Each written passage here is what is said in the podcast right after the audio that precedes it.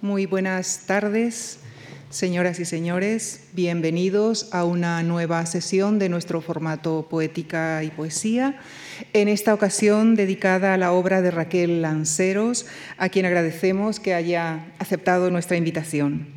En el, en el libro que le hemos, eh, les hemos entregado al inicio de esta sesión, hemos, encontrarán el, texto que enmarca la conferencia que mm, Raquel Lanceros desarrollará a continuación, así como una selección de poemas elaborada por nuestra protagonista y también donde encontrarán su biobibliografía detallada, por lo que resultaría reiterativo extenderme en los detalles de su destacada trayectoria.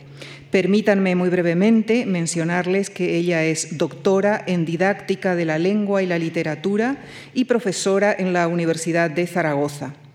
Con su último libro de poesía, titulado Matria, obtuvo los premios Nacional de la Crítica y de Andalucía de la Crítica.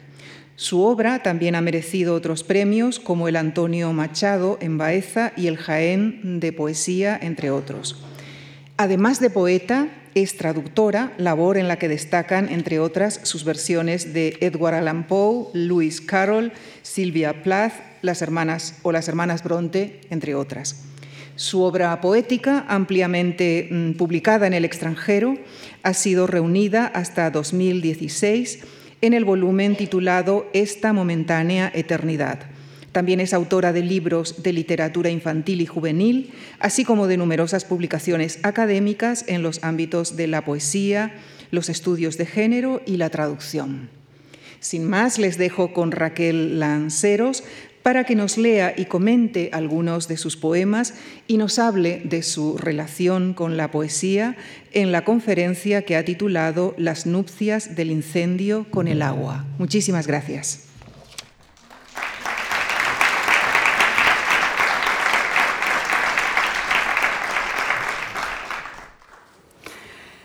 Muchísimas gracias. Me gustaría comenzar agradeciendo, sin que esto pudiera parecer reiterativo, puesto que mm, sinceramente me da la sensación de que el agradecimiento, como decían mis abuelos, lleva dentro todas las demás virtudes. ¿Y a quién debo agradecer esta tarde, que es tan emocionante para mí?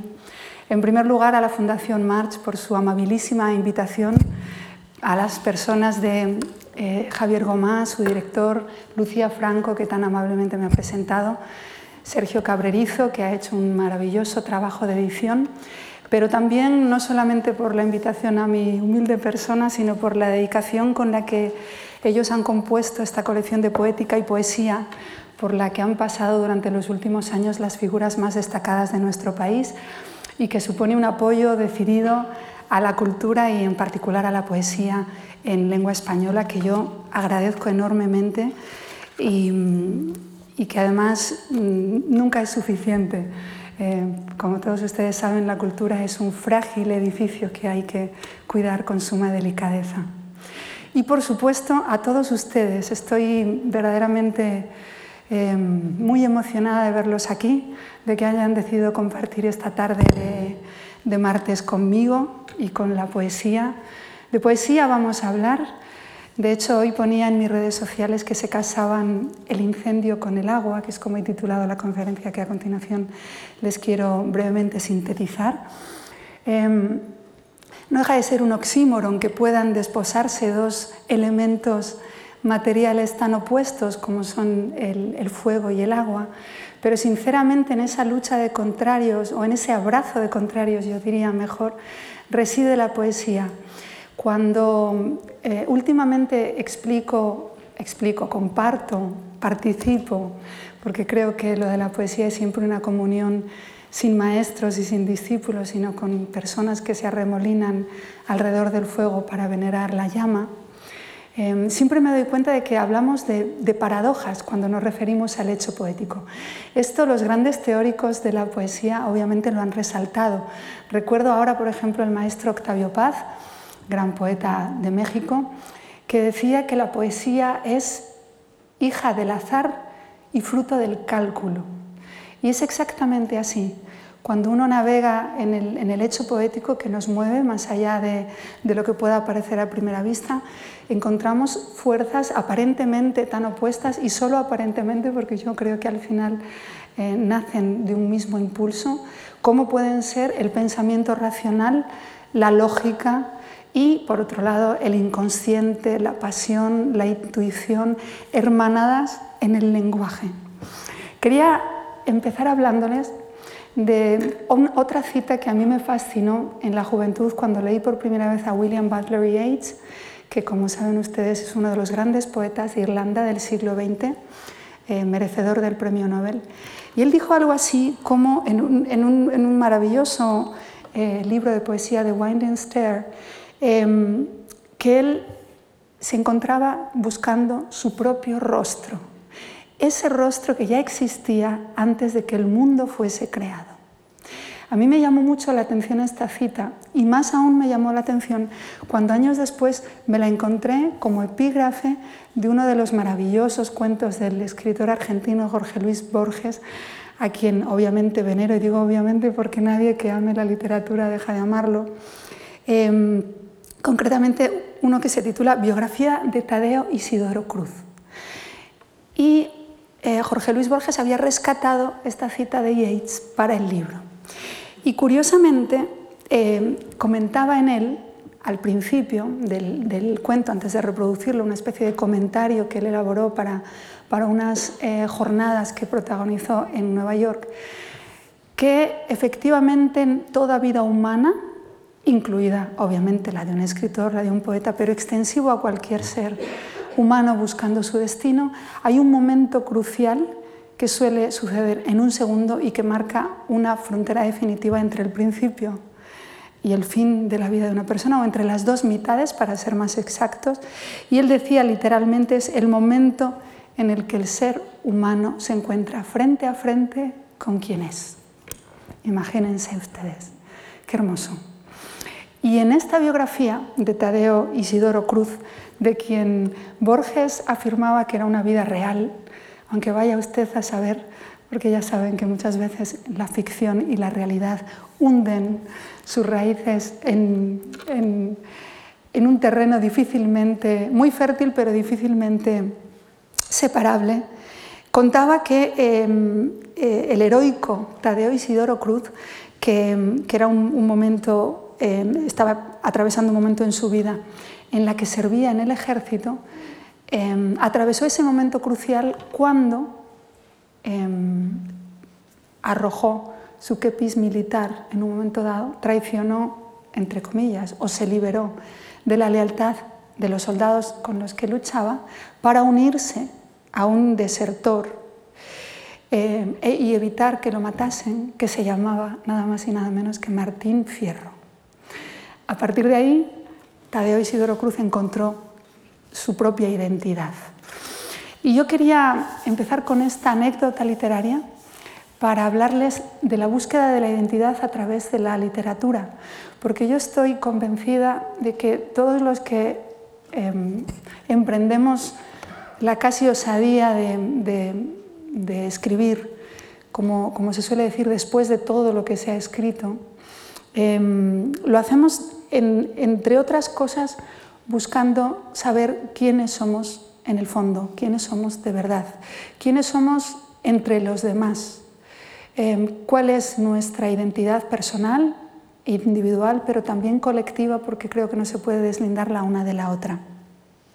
¿Qué es eso que nos impulsa, que nos convierte, haciendo otra vez otra analogía literaria, en maravillosos Quijotes eh, que investimos con ceguera, casi a veces incluso a pesar de nuestro propio perjuicio, como en el soneto de Lope de Vega, amar el daño, ¿se acuerdan? Cuando hablaba del amor.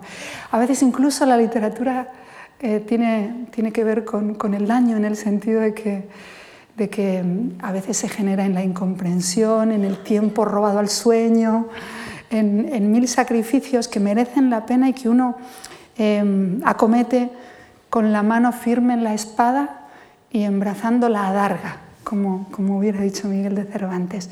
¿Por qué? ¿Por qué, por qué de pronto em, nos embarcamos en esta ardorosa lucha eh, a favor de las palabras, en esta, mm, en esta intentona casi desde el principio fallida, pero no por ello menos fructífera, de transmitir a los demás lo que somos y por lo tanto lo que ellos son también. Em, lo curioso es que esta pregunta, fíjense ustedes, ¿quién soy? que es posiblemente la pregunta más antigua que se ha formulado cualquier ser humano, en tanto que en términos no tangibles o no corpóreos, un poco más etéreos, un poco más em, ontológicos, viene siempre aparejada con otra que es eh, ¿quiénes soy? Porque ustedes estarán de acuerdo conmigo que la, identidad no es unívoca, se desdobla en muchas territorialidades diversas y no es fácil aprender a convivir incluso con nuestras propias contradicciones por enriquecedoras que, ellas, enriquecedoras que nos puedan resultar. Em, además estamos en unos tiempos un poco complicados en el sentido de que nuestra identidad se desdobla y ya no solamente la tenemos que encontrar en lo presencial, en lo carnal, en lo físico, sino que también tenemos otra identidad en el terreno virtual, en un, en un terreno en el que nos vemos reflejados, pero no, somos, no sabemos del todo si somos un, emisor o si somos Narciso reflejándose en el agua o si somos eco amando a Narciso sin poder decírselo. Em, de alguna manera, em, el hecho de escribir es una redefinición de nuestros propios límites y como dijo el gran poeta francés Paul Valéry, cuando uno comienza a escribir un poema, no es la misma persona que cuando uno lo termina. O como él decía, cuando uno lo abandona. Porque yo estoy de acuerdo con él en que las obras literarias, en general las obras de arte, no se terminan nunca, solamente se abandonan cuando uno ya siente que humilde o modestamente no tiene nada más que hacer por ellas. Y además tengo que decir que en esta cita Paul Valéry se había inspirado a su vez en Leonardo da Vinci, que a mí es algo que me gusta mucho recordar, soy una defensora de la obra de Valéry y él a su vez era un apasionado de Da Vinci. Y fíjense que quién soy, además de quiénes soy, se ve eh, aparejada inalienablemente a otra pregunta que a mí me gusta mucho formular en voz alta y que es consustancial al hecho creativo y que es ¿quién fui o quién he sido? Nosotros que en español tenemos varios tipos de pasado, en este caso también el perfecto. ¿Quién he sido? ¿Quién fui? Cuando uno se pregunta quién soy, siempre lleva aparejado el quién fui y el quién seré, porque el ser humano se vertebra y se proyecta en el hecho temporal. Y el arte no es ajeno al hecho temporal. De hecho, decía Pablo Neruda, otro de nuestros premios Nobel en español, el gran escritor chileno, que si no existiera la muerte probablemente no necesitásemos tan ardientemente el arte. No sé ustedes qué opinarán, yo estoy de acuerdo con él. Es posible que el arte lo necesitemos porque sabemos que no siempre vamos a estar. Y me gustaría compartir con ustedes esta conciencia clara de nuestra propia finitud existencial, que es tan necesaria a la hora de definirnos a través del lenguaje, con un poema muy breve, que para mí es un poema de cabecera desde la adolescencia, de Federico García Lorca, a quien voy a mencionar varias veces hoy, eh, que se titula de otro modo y que seguramente ustedes han oído muchas veces. Es un poema muy breve que voy a tomarme eh, la licencia de reproducirles. Tiene 12 versos y es un poema maravilloso como todos los, los lorquianos y viene muy a cuento de lo que estoy contando y de lo que les voy a contar inmediatamente después. La hoguera pone al campo de la tarde unas astas de ciervo enfurecido. Todo el valle se tiende por sus lomos caracolea el vientecillo. El aire cristaliza bajo el humo. Ojo de gato, triste y amarillo. Yo en mis ojos paseo por las ramas. Las ramas se pasean por el río. Llegan mis cosas esenciales. Son estribillos de estribillos. Entre los juncos y la baja tarde Qué raro que me llame Federico. Imagínense dentro de esta riqueza, no solamente en cuanto a imaginería, sino esta riqueza metafórica, visual, de multiplicidad de significados superpuestos en capas, nuestro poeta acaba con un verso absolutamente estremecedor que a mí no me ha abandonado desde, desde, desde la primera vez que lo leí, yo creo que hace más de 30 años, que dice, qué raro que me llame Federico. Esta extrañeza ante nuestra propia esencia, ante el propio hecho de existir, porque piénsenlo bien, qué raro que nos llamemos Eduardo, Susana, María, Elena, Raquel. ¿Quién es esa persona que obedece a ese nombre? Llevamos respondiendo más o menos por, porque veo que casi todos los que me acompañan somos ya adultos, eh, varias décadas, pero no siempre es la misma persona la que responde a Federico. Federico, por desgracia, no lo dejaron vivir muchos años. Pero a medida que vamos respondiendo, primero responde un niño, después responde un adolescente, después responde un joven, después responde un hombre, una mujer, responderá con un poco de suerte un anciano, una anciana. Entonces, ¿quién es Federico? ¿Quién es Raquel? ¿Quién es cualquiera de ustedes? ¿Qué hacemos aquí? ¿Cómo es posible que por un solo segundo nos parezca normal este milagro en equilibrio perpetuo que llamamos ser, estar, existir. ¿Cómo es posible? ¿Cómo es posible que perdamos ese asombro? El asombro que no le falta a los niños, el asombro del que tanto hablaba Federico, el asombro que siempre ineludiblemente acompaña el hecho creativo. Nos ponemos a escribir cuando nos desborda el asombro, cuando es tal nuestra extrañeza gozosa ante el hecho de existir que necesitamos desbordarnos en los demás. Necesitamos comulgar con los demás. Por eso la poesía es en esencia, además de un hecho artístico, literario, es un hecho meramente comunicativo.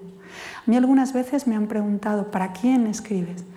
No es fácil responder con una sola persona, pero desde luego uno no suele escribir para dejarlo en, en una mesita de noche, igual que no solemos hablar solos, aunque en palabras de Antonio Machado, a veces tengamos soliloquios encendidos, esperando hablar con Dios, como decía él. Fíjense ustedes que precisamente esta conciencia de nuestra finitud y esta extrañeza ante nuestra propia existencia es, son posiblemente, reflexionando para eh, comentarlo esta tarde con ustedes, los dos grandes motores del hecho poético. Fíjense que Rubén Darío, poeta grande donde los haya, poeta esencial para comprender la poesía en español de todo el siglo XX, proveniente de Nicaragua, un país de grandísimos poetas por otra parte, en su poema Lo Fatal decía aquello de ser y no saber nada y ser sin rumbo cierto y el temblor de haber sido y un futuro terror y el espanto seguro de estar mañana muerto y sufrir por la vida y por la sombra y por lo que no conocemos y apenas sospechamos, y la carne que tienta con sus frescos racimos, y la tumba que aguarda con sus fúnebres ramos, y no saber a dónde vamos ni de dónde venimos. Este poema se llama Lo Fatal, y para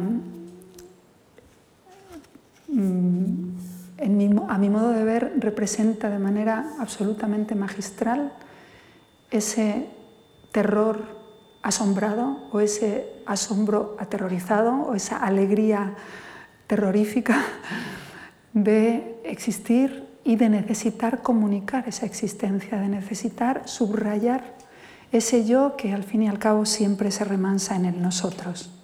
Fíjense, el caso es es grave, también es grandioso, qué profundo misterio y poder estar aquí, decir son las seis y media de la tarde, estoy en Madrid, gracias por venir, veo sus rostros, los reconozco a ustedes, les agradezco profundamente que quieran acercarse a la poesía, que no deja de ser un milagro cada vez que sucede. Es tan sobrecogedor como para que cualquier alma mínimamente sensible no resista la tentación, como les digo, de buscar respuestas, de formular seguramente preguntas, que es a lo que más que nada responde la poesía. La poesía es una eterna pregunta que se responde a sí misma y no deja nunca de reformularse y además nunca puede ser respondida en su completa esencia. Y es, eh, digamos que a través del arte, a través de la poesía en este caso, encontramos muchas cosas que no podemos encontrar en ninguna otra parte que no son solo terapéuticas, no son solo consuelo, no son solo calor, son también la evidencia eh, de que podemos ser capaces de recalcar este glorioso marasmo y podemos además subrayar nuestro tiempo, porque yo creo que también los, poetas, los aprendices de poetas, la palabra poeta a mí me, me produce mucho respeto, significa el creador en griego, no hay que usarla en vano es una palabra que solo pueden decir los demás. Pero de pronto, a través de la poesía, podemos intuir, podemos indagar en nuestra propia naturaleza, podemos de pronto abordar esa ilusión titánica que nos habita y con la que tenemos que convivir a pesar de saber que somos pequeños, somos por dentro descomunales y queremos transmitirlo. Y eso es lo que sucede cuando alguien se da cuenta de que necesita escribir. Fíjense también que escribir es también encontrar una voz, es también buscar una voz, porque lo de encontrar quizás sean palabras mayores. Federico hablaba en su poema, si ustedes lo recuerdan, hablaba de los estribillos, de los estribillos, y Machado hablaba de escucho solamente entre las voces una, a distinguir me paro las voces de los ecos. Posiblemente lo más complejo del hecho de escribir sea encontrar nuestra propia voz, ser capaz de deslindarla, de de apartarle la tierra y, poder desenterrarla. ¿Y a qué llamamos nuestra propia voz? De manera teórica podemos hablar de un tono o de varios tonos que, son concordantes en, en, esencia identitaria. Podemos hablar de un estilo, que es todo ese trabajo de selección léxica, todo ese trabajo de selección incluso fonética, todo ese trabajo de... Em, de búsqueda musical, eh, de búsqueda semántica que la poesía entraña sin duda, pero la voz es mucho más que eso. La voz no es solamente un oficio técnico, acuérdense ustedes que los griegos tenían la palabra poiesis, que significaba creación, y también tenían la palabra technes, que está en nuestra técnica, que significaba oficio, aprendizaje, artesanía, la técnica obedece más al technes, tiene más que ver con, un aprendizaje que es muy necesario, que yo reivindico, obviamente, que yo transmito además a mis alumnos en la universidad con mucha ilusión, pero que no es suficiente, hay algo más. Y ese algo más, Federico lo llamó duende. Y a mí me gusta llamarlo como él lo llamó, porque como no tiene nombre, lo podemos llamar de muchas maneras. Los griegos también como habrán visto, yo soy un amante de la, de la antigüedad greco-latina, lo llamaban neuma, que significa algo así como aire. Nosotros tenemos la palabra neuma en nuestros neumáticos, que a mí me dicen los amigos que trabajan en talleres que ya no llevan aire, por lo visto.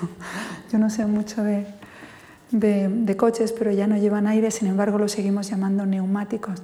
Fíjense que neuma alude al aire y cuando hablamos de inspiración, que es una palabra que siempre traemos a colación cuando hablamos de arte, la palabra inspiración también alude al aire. Fíjense que significa respirar hacia adentro, inspirar, traer el aire de fuera a nuestros pulmones, hacernos uno con el entorno, fundirlos en la unicidad de la creación. Eso es inspirar. Así que no iban desencaminados nuestros antiguos cuando hablaban de neuma, hablaban de, de aire, de inspiración, de éxtasis, de rapto. Pero Federico lo llamó duende. En una de las mejores conferencias sobre el hecho poético que, que yo creo que se han pronunciado nunca, él la pronunció, voy a leer la fecha para no equivocarme, el 20 de octubre de 1933 en la Sociedad de Amigos del Arte de Buenos Aires ante estudiosos, críticos literarios, poetas argentinos y venidos de todo el resto de América Latina. Él expuso en una conferencia llamada Juego y Teoría del Duende, expuso el arte de la creación poética a través de una palabra. que es duende, y que él curiosamente contraponía a otras dos palabras que se utilizan mucho cuando se habla de arte. Una de ellas es musa y otra de ellas es ángel. La palabra musa es una palabra muy hermosa, ángel también. Las musas son, como todos ustedes saben, deidades. Fíjense que ya estamos entrando en un terreno complejo porque estamos entrando en el terreno de la divinidad, que, a la que muchas veces hay que aludir em, y es a veces una alusión meramente terminológica, em, en el sentido de que nos sentimos eh, compelidos cuando hablamos de arte a denotar esa especie de elevación que el arte supone de alguna manera y como el lenguaje que es tan ancho pero también a veces es tan, es tan corto, tiene un léxico eh, finito, a veces tenemos que hablar de deidades, a veces tenemos que hablar de musas o tenemos que hablar de, de entusiasmo, que es llevar Dios adentro. Y la palabra Dios ya saben ustedes que es el genitivo de Zeus, el dios de dioses. Así que estamos hablando de, de algo que nos sobrepasa, que es superior a nosotros, que como dijo Claudio Rodríguez está muy por encima y que a la vez nos pertenece. Y en esos términos nos expresamos para hablar de arte. Y no es que necesariamente queramos subirnos a un púlpito y, predicar, es que no tenemos honestamente otras palabras que definan algo que es tan intenso, tan necesario y por otro lado tan inefable, algo así como, como el amor. ¿Y qué es lo que decía eh, Federico del duende y de la musa. Hablaba del duende en estos términos, decía, ese poder misterioso que todos sentimos y que ni el más alto filósofo ha sido capaz de explicar.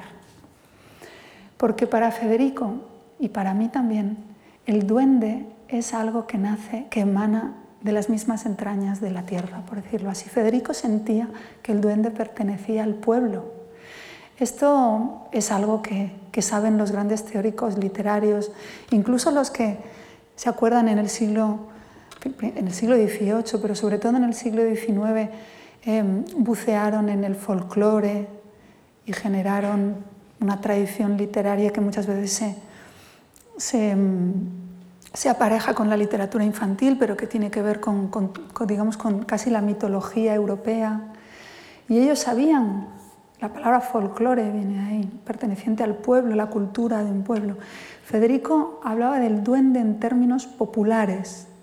Curiosamente, quería hermanar el hecho poético o el duende, la capacidad de sentir a través de la palabra con algo innato, con algo inmanente, con una capacidad eh, que pertenece a la especie, que puede ser educada para, para ser cada vez más sofisticada o más refinada para tener más conocimiento, pero que de alguna manera esa especie de rayo del que hablaba Miguel Hernández, cualquier persona es capaz de sentir si se expone eh, al, al, hecho poético. Y al hecho poético nos exponemos de muchas maneras. Nos exponemos cuando nuestra madre nos canta nanas en la infancia, cuando nuestras abuelas y nuestros abuelos nos cantan coplas populares, de pronto ahí nosotros ya estamos expuestos al hecho poético, al hecho de que el lenguaje no es solamente lo que significa, sino lo que quiere significar. A mí me gusta mucho contar cómo los niños en la escuela, en los recreos, hacen poesía.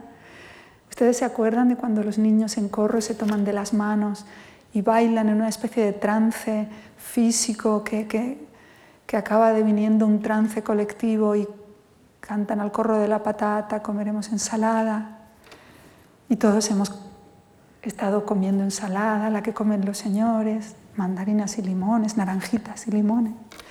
Pero todos hemos entendido que no íbamos a comer ensalada y que no había naranjitas y limones, que estábamos apelando a algo distinto, que el lenguaje no era literal, que estábamos entrando en una especie de trance comunitario a través de las palabras que tiene que ver con la danza, que tiene que ver con el ritmo, que tiene que ver con la respiración.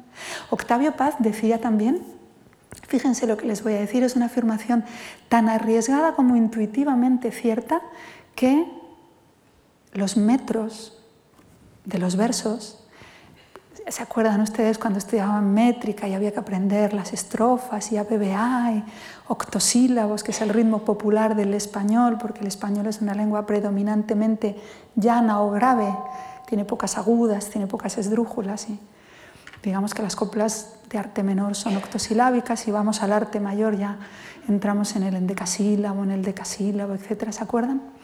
Pues Octavio Paz decía que toda la métrica de cualquier idioma bien sea tonal, bien sea silábica, etc., tiene que ver con hechos biológicos como son el latido de nuestro corazón o la intensidad de nuestra necesidad de respirar. Decía Gabriel Zelaya, 13 veces por minuto, ¿se acuerdan? En aquel poema Poesía necesaria, como el aire que respiro 13 veces por minuto. ¿Se imaginan que todo lo que tenga que ver con la poesía no es un, un aprendizaje construido, sino que a lo mejor resulta que nuestra propia biología, nuestra propia esencia, incluso orgánica, nos convoca a expresarnos de esta manera y es por eso que lo sentimos tan intensamente. Esto lo decía Octavio Paz y lo han dicho otros pensadores. A mí me da la impresión de que puede haber una verdad subyacente ahí, porque hay algo que no tiene nada que ver con con la educación formal necesariamente y que sin embargo nos convoca a esa voz, a esa voz, a, esa especie de duende hacia el cual no hay manuales, no hay libros de instrucciones, no hay recetas precocinadas, no hay, no hay atajos. Por eso no es fácil, por eso no es fácil. Y decía Lorca que le había oído decir a un cantador jerezano, Imagínense decir esto en 1933, Federico García Lorca, experto en flamenco, acuérdense de que convocaron en Granada aquel certamen de cante hondo que, que falla estaba entre, entre los miembros del jurado con Federico y que vino a cantar un pequeñito Manolo Caracol de ocho años.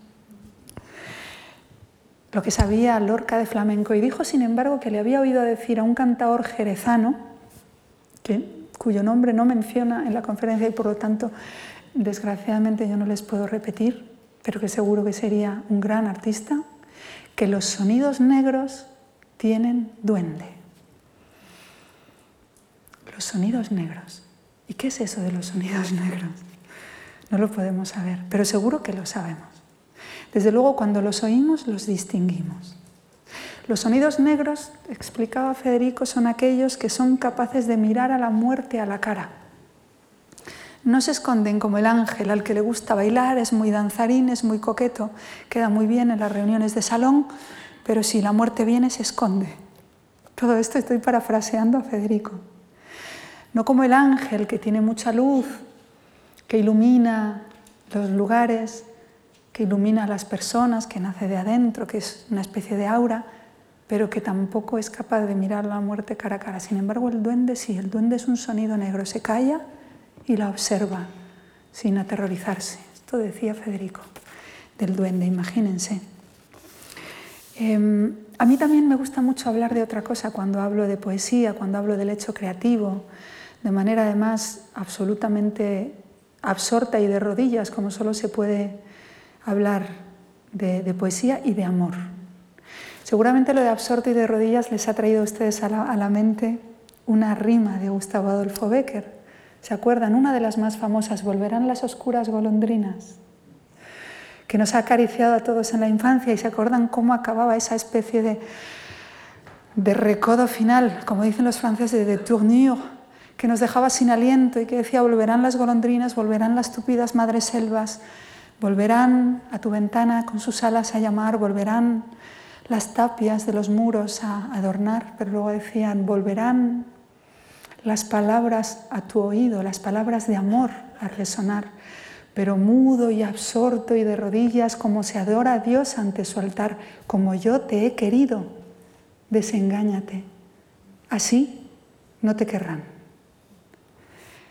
Algo así es como yo entiendo que hay, es el tono con el que hay que dirigirse a la poesía, con absoluto arrobo, con absoluto enamoramiento modesto, desde lejos, sin esperar nada a cambio, pero absolutamente inquebrantable. a mí a veces me da, ¿qué les diría yo? Pudor reconocerlo, pero lo cierto es que yo siento una, una fe inquebrantable en la poesía.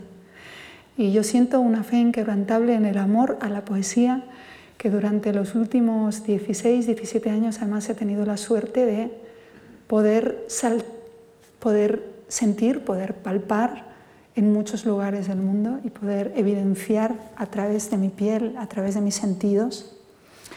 ¿Y por qué estoy hablando de amor? Pues hay un poema de Alfonsina Storni, la gran poeta argentina que como todos ustedes saben se, se deslizó a las aguas del Río de la Plata para no volver. Y una poeta a la que yo admiro profundamente, y ella tiene un poema que dice, yo seré a tu lado silencio, silencio, perfume, perfume, no sabré pensar, no tendré palabras, no tendré deseos, solo sabré amar. Yo creo que con, con la poesía sucede algo así. Estamos poniendo, digamos, toda nuestra capacidad intelectiva y a la vez lo que sentimos es una emoción profunda que tiene más que ver con el amor. Y el amor como vía de conocimiento, permítanme ustedes decirles, es una creencia, es una constancia muy antigua.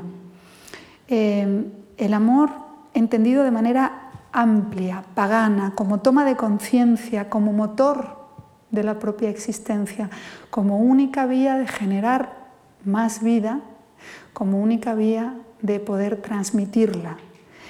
Eh, sobre la importancia que, tiene el, amor, digamos, ya no solamente en el hecho poético, en el hecho mm, artístico en general, sino en nuestro modo de acercarnos al, al saber, se han vertido ríos de tinta. Las últimas Em, tendencias educativas, yo que trabajo en una facultad de educación, nos hablan cada vez más del conocimiento emocional, de que solo a través de lo afectivo somos capaces de em, comprender o somos capaces de recordar o somos capaces de apasionarnos lo suficiente como para indagar o continuar nuestro propio recorrido.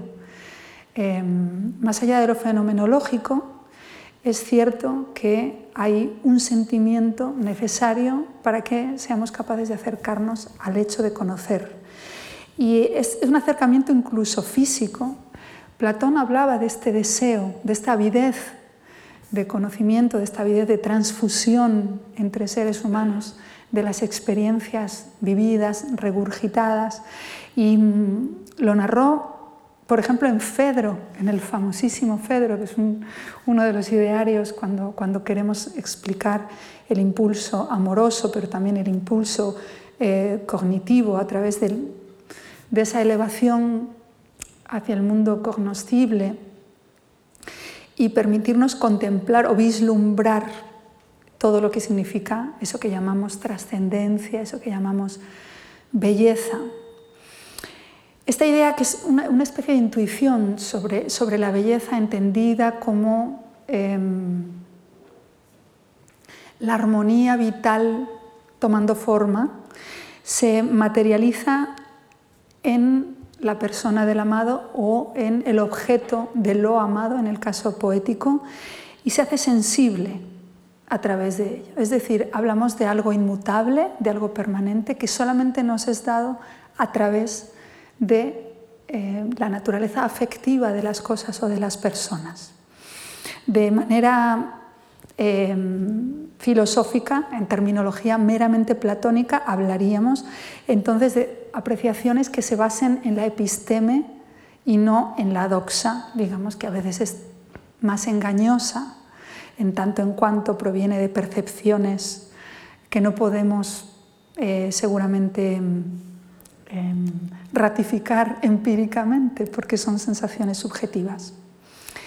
Así que también hablamos en este caso de cómo se diluyen las fronteras entre dos conceptos fundamentales a la hora de hablar de poesía, que es eros, estamos hablando ahora de eros, y tánatos, que sería la inexistencia, y cómo de alguna forma el arte es esa lucha de los seres humanos por intentar no morir, morir menos, mm, no morir mientras existamos en el recuerdo de otro, es decir, alejar tanatos lo más posible. Sabemos que no es, que no es un deseo que pueda ser, por desgracia, em, cumplido, pero sí que tratamos de alejarlo a través de los demás, tratamos de, hundir nuestras raíces en la, en la, existencia eterna, por decirlo así, como, deseo compulsivo que nos fortifica y además que preside ya no solamente a nuestra persona, sino a la lucha colectiva de la especie por perdurar.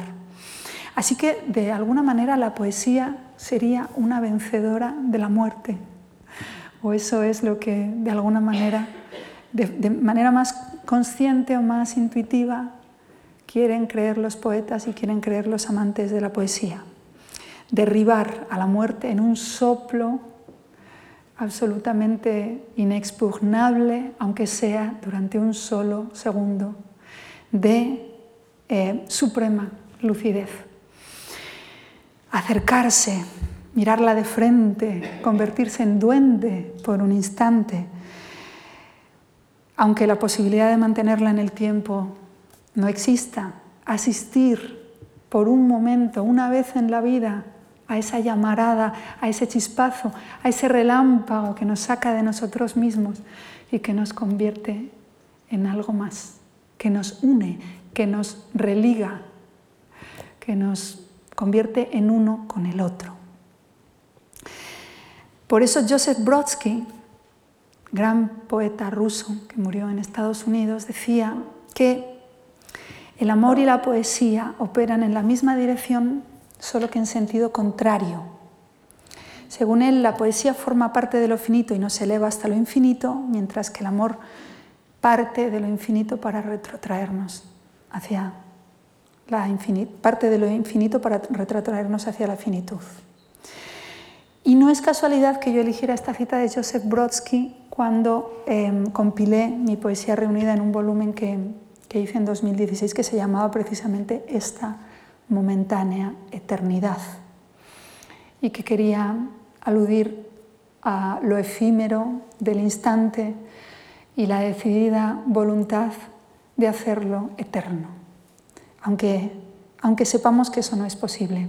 Yo siempre he sido partidaria de los héroes cansados, de los héroes vencidos, del impulso heroico incluso consciente al iniciarse de que va eh, derecho a la derrota.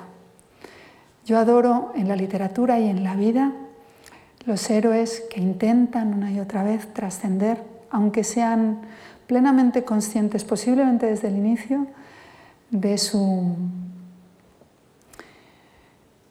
de su derrota previa. Por ejemplo, El Quijote, por ejemplo, Madame Bovary, por ejemplo, el gran Gatsby. La poesía tiene también esa parte de derrota en el sentido de que nunca se expresa lo que se quiere expresar. Las palabras no bastan, lo han dicho todos los poetas, pero las palabras sí acercan, las palabras son una especie de camino al horizonte que nunca llegamos a tocar, pero que Solamente el hecho de ponernos en marcha le da sentido a nuestros propios pasos. Así que en la poesía, como en tantas cosas significativas e importantes de la vida, podríamos decir, seguramente sin equivocarnos, y muy pocas veces se puede afirmar algo así, que la meta está en el propio camino. Aunque el desideratum esté siempre tan lejos como el horizonte, pero el calor de los pasos merece siempre el esfuerzo del caminante. Yo sé que no está muy de moda la admiración en el sentido de que vivimos en tiempos de, ensimismamiento, en tiempos de una marcada egolatría en el que todo el mundo quiere acumular me gustas, likes, em, momentos de gloria a través de las redes. Y sin embargo, yo tengo que defender la admiración como la génesis fundamental de la creación artística. Yo creo que no hay ni un solo poeta, ni un solo escritor, ni un solo cineasta, ni un solo fotógrafo, ni un solo escultor, ni un solo pintor que haya devenido tal si no ha sido a base de admirar a los demás, de admirar a los otros. Estoy convencida de que todo escritor es sobre todo un entusiasmado lector.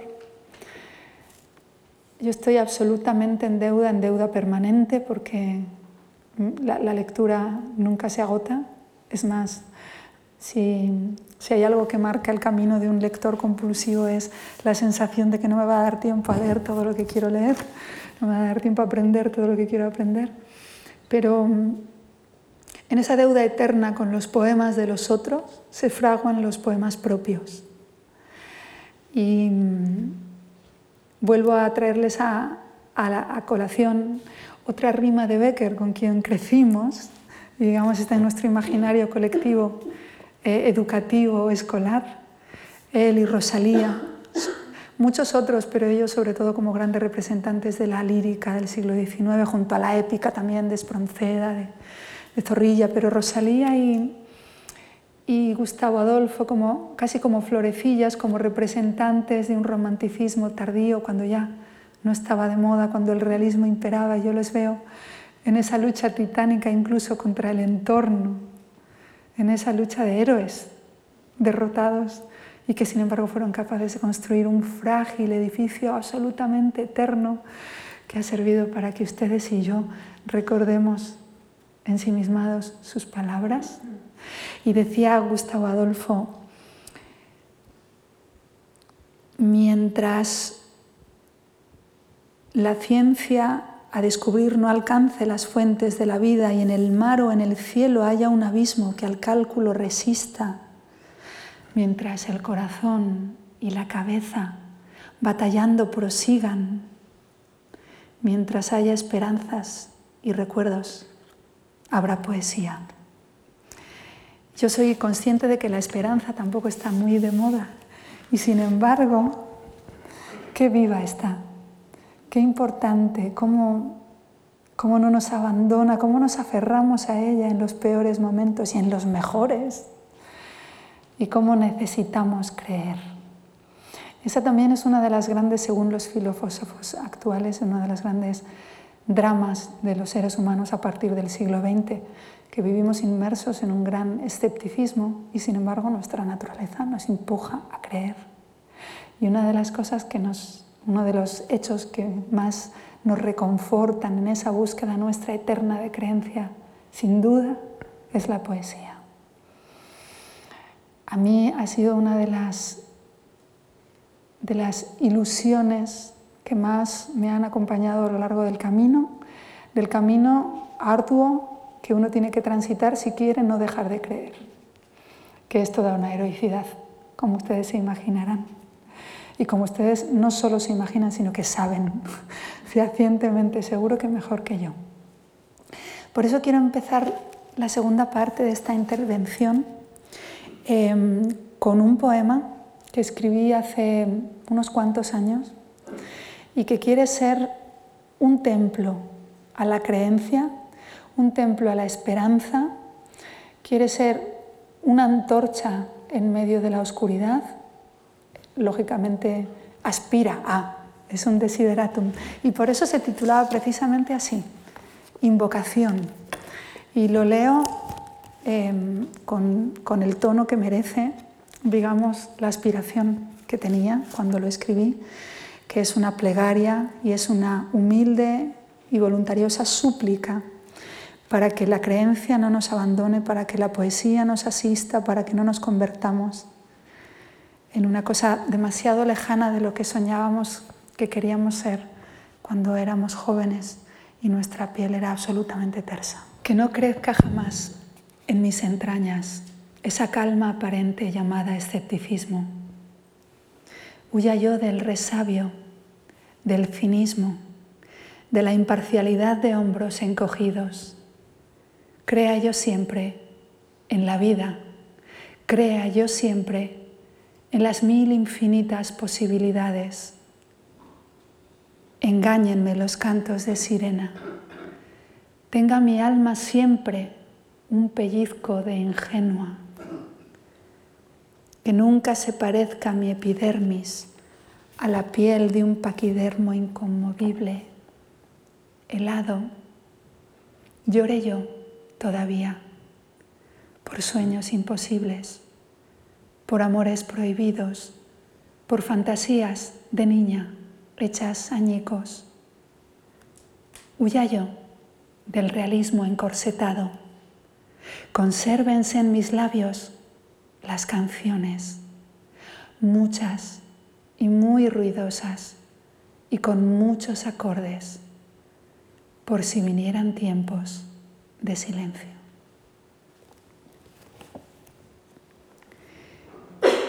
Y me gustaría continuar en este compartir íntimo con ustedes de poemas, em, con uno que es especialmente importante si tenemos en cuenta el amor al lenguaje del que hemos venido conversando estos últimos minutos, em, el amor a las palabras como presencias que nos acompañan, que son una herencia, porque a mí me gusta pararme a reflexionar sobre el hecho de que en realidad las palabras no son nuestras, son una especie de legado temporal que nos han cedido y que nosotros estamos obligados a, ceder a nuestra vez, como si fuera un testigo sin principio que conozcamos, porque los orígenes del lenguaje son un absoluto misterio, tanto filológico como, como ontológico, y sin conocer el final. Y a mí me gusta contar que em, de mi lengua materna em, vi una vez en internet una pregunta que me deslumbró. Se lanzaba a los 500 millones de hispanohablantes que en el mundo somos aproximadamente como lengua materna. Em, en España creo que no llegamos al 9%, la gran mayoría de ellos viven al otro lado del Atlántico. Yo creo que me he sido consciente de la magnitud de mi lengua materna solo cuando he tenido la oportunidad de estar con los hermanos de América Latina y de escuchar su riqueza de matices y de acentos y de, y de voces y de alientos. Y como les decía, la pregunta que se lanzaba, que nos lanzaban a los hispanoparlantes, era cómo em, define tu palabra o nombra tu palabra favorita del español. Y a mí eso me pareció un reto absolutamente imposible, ¿no? Palabra favorita, si ya es imposible, ah, quieres más a tu padre o a tu madre, ¿se acuerdan esas cosas? La palabra. Y entonces estuve pensando, pensando, y llegué a la conclusión de que de haber una palabra favorita, si es que eso es posible, pero digamos, entrando en esa abstracción del juego, em, elegí la palabra contigo, por lo que significa, pero también por su origen, porque es una especie de doblete filológico, que es algo así como, como un templo a lo que fuimos, y yo me imaginaba a los romanos cuando llegaban a Hispania, sobre todo la soldadesca que se traían en latín, que no era, no era el latín canónico, en muchos casos era lo que se llama latín vulgar, un latín con los casos semiderrumbados, más popular. Y llegaban la soldadesca con estas palabras que se iban gastando por los cantos, así como las monedas cuando se dan mucho. Y la gente, su, su, contigo, que era tecum, pues de paladearlo y paladearlo y de ir pasando de boca en boca, pues se convirtió en tigo, fonológicamente derivó en tigo, y el pueblo, el alma popular, de donde nace el duende, recuerden a Federico, se olvidó de que tigo ya tenía eh, yuxtapuesta como sufijo la preposición cum. ¿Y qué hizo? Se la volvió a poner y se la puso delante otra vez. Cum tecum. Y está repetida. Y entonces yo ahí siempre he visto un tú abrazado por un con. Y me parece una especie de estatua a la hermosura de las palabras y además lo que significa, que ya en eso no entro porque su belleza es absolutamente notable. Y el poema se titula Contigo y dice así.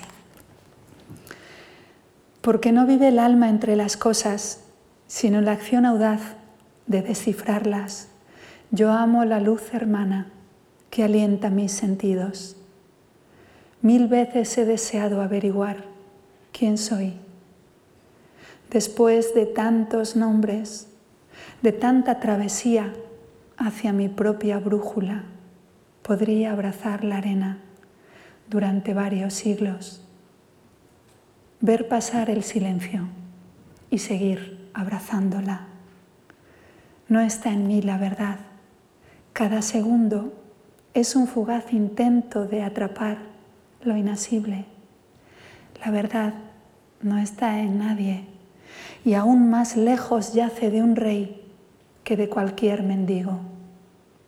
Si alguien está pensando en perseguirla, no debe olvidar esto.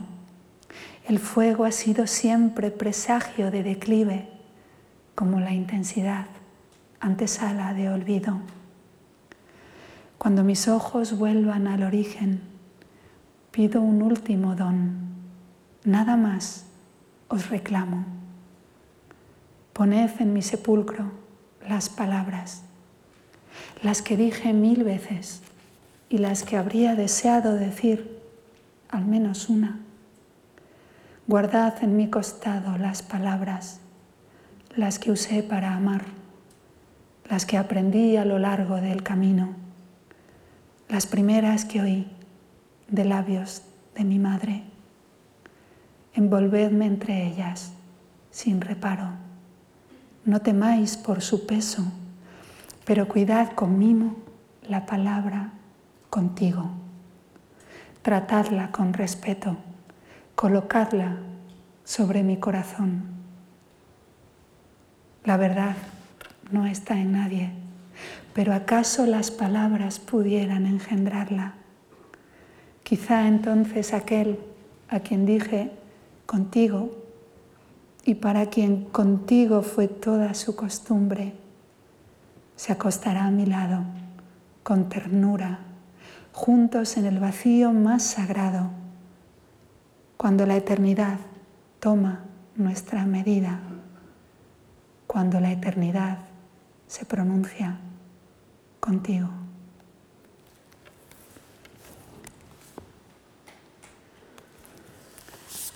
Voy a compartirles dos poemas más para cerrar.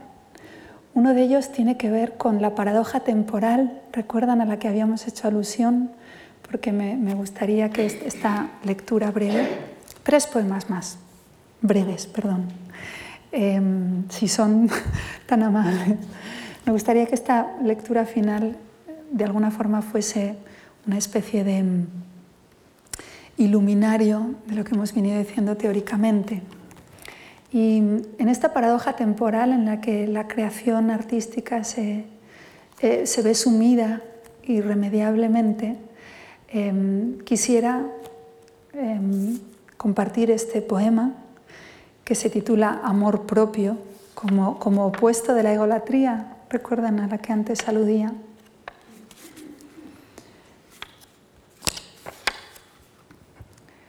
Aún no la conozco, pero sé que me piensa, me contempla también, de vez en cuando. Tiene fotografías vídeos, grabaciones, quién sabe si hologramas. Mientras yo me preocupo por cualquier nimiedad cuyo fin no recuerda, ella sueña la dicha que sería volver a estar un rato en mi lugar. La anciana que seré me quiere más que yo.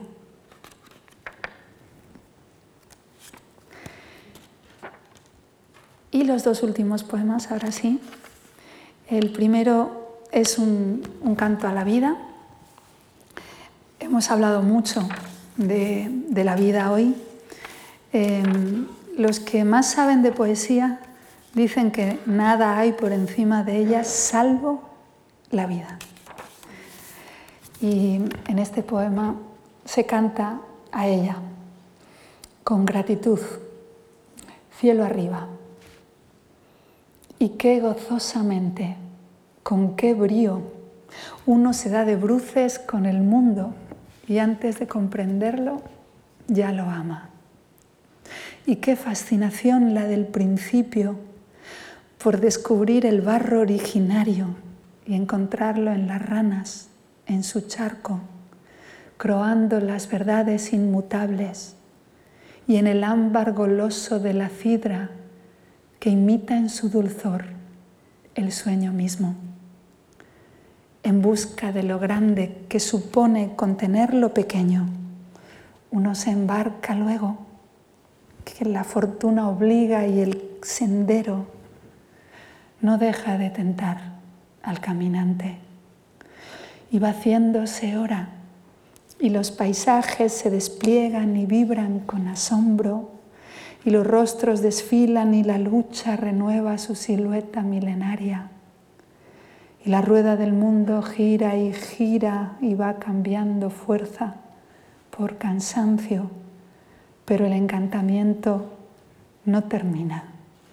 Y uno se siente vivo porque sabe que todo está en primicia eternamente y se recuesta al borde del destino para beber la sombra cuando escucha el croar de las ranas en su charco, la primera verdad que siempre vuelve a quien ya entiende que es la verdadera.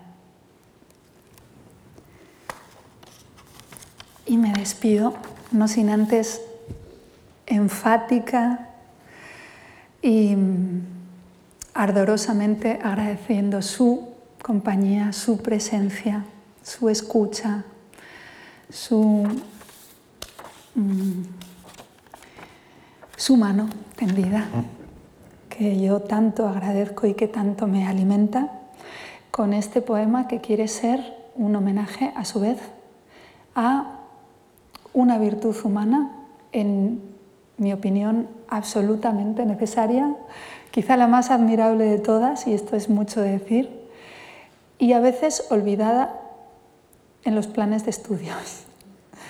La loca más cuerda. ¿Quién es el ser humano más libre de la tierra? ¿Quién es capaz de nacer más de una vez? ¿Quién habla con los árboles? ¿Quién llueve ¿Quién viaja hasta el umbral de otra galaxia? ¿Quién comparte las aguas con las ninfas? ¿Quién ambiciona un tiempo sin subordinación? ¿Quién traspasa un espejo? ¿Quién es el espejo? ¿Quién brinda con Ulises en el puerto de Ítaca? ¿Quién sobrevive ileso a una tormenta dentro del corazón?